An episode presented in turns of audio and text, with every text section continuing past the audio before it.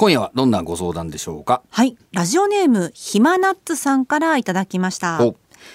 メーカーの人事部で働いています。弊社では長時間労働が常態化していて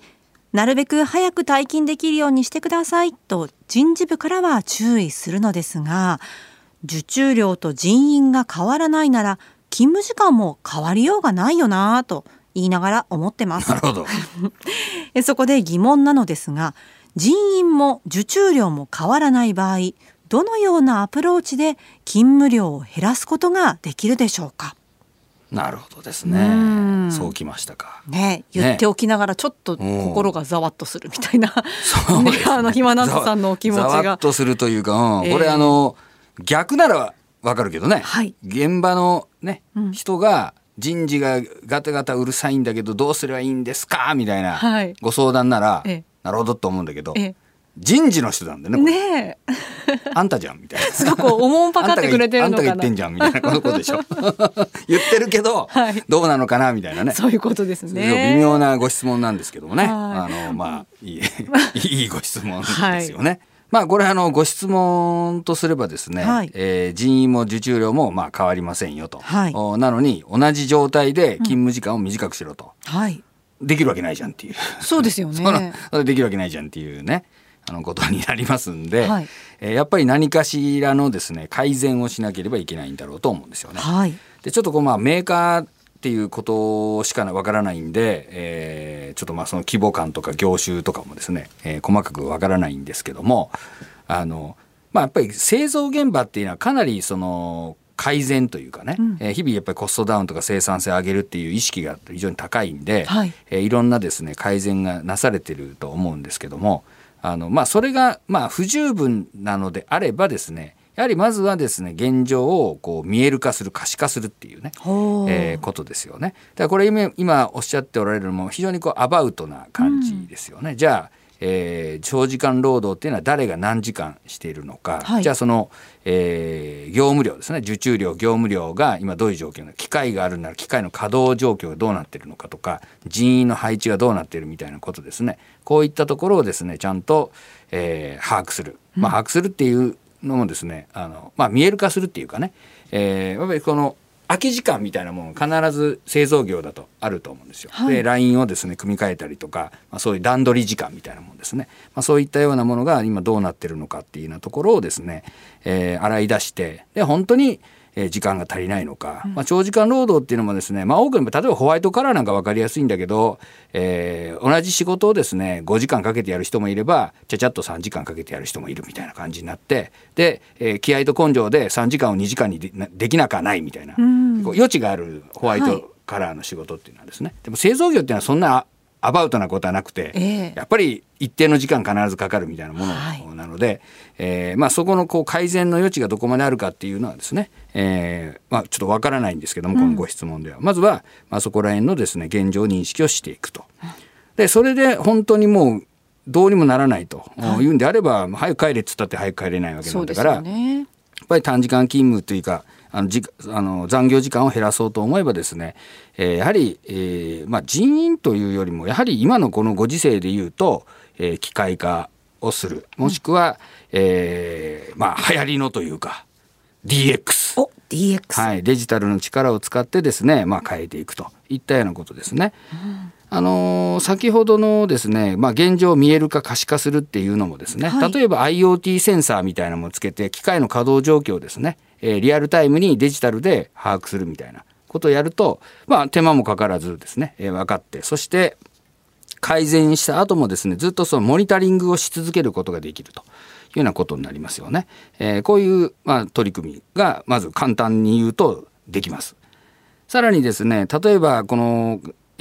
ヒマナッツさんの会社のですね受注形態みたいなね、えー、要するに仕事がどうやって入ってくるかっていうのはまあちょっといまいち分かりませんが、はい、えー、メーカーの現場でですね仕事をする手前には必ずですね見積もりとか、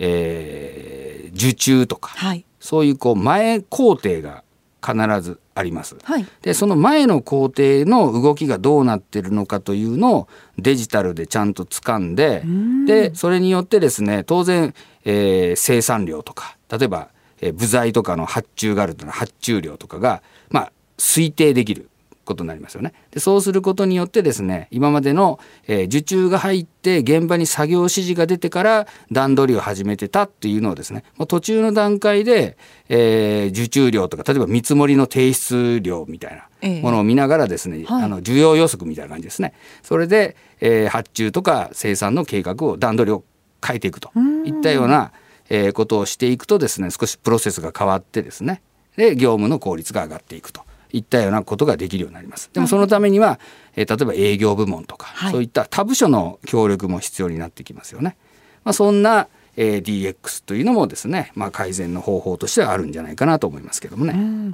これから受注量が増えそうだぞっていうふうに思っている時だったら、うん、人事部からもう早く帰りなさいとはねなかなかこう あ今言うタイミングじゃないなみたいな 判断もねまあね、まあ、そういうのもあるしまあ、そういうのをちゃんとお互いが現状を正しく認識していくっていうことですね。で必要ならもちろんその必要な残業はしなきゃいけないわけなんだろうけど、まあ、これが現場の裁量みたいなものに任されててですね早く帰れよとかあの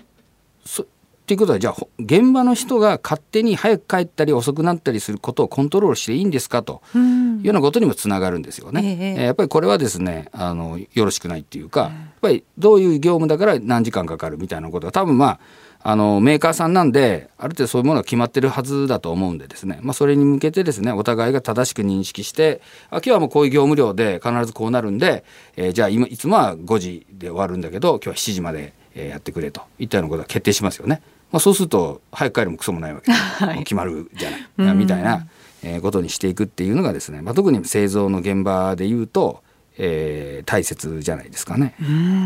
まあ、今回ねあのひまなつさんからメッセージいただきましたけれどもその他にも毎回毎回何か変えたいんだけどどうしたらいいかわからないみたいなね、うん、そういったメッセージ寄せられます。どういうふうに考えて、うん、どんなふうに最初の一歩をこう踏み出したらいいのか、うん、あのいろんな課題に共通する答えっていうのはありますか、まあ、あの今日もね何度か言ったんですけど可視化するっていうことですね。見える化していくっていうか、はい。えーまあ、よくありがちなのはやっぱり業務のプロセスを書き出してみたり、あのポストイットっつってあの付箋みたいなですね、はい、ああいうのに書いてペタペタ貼っていくみたいな。業務の流れみたいなものを、はい、明らかになりますよね、ええ、だけど実際やってみたら A さんは ABCD というやり方でやってたんだけど B さんは ABDEC みたいなこうここ流れが違うぞっていう。違うじゃんみたいな、はい、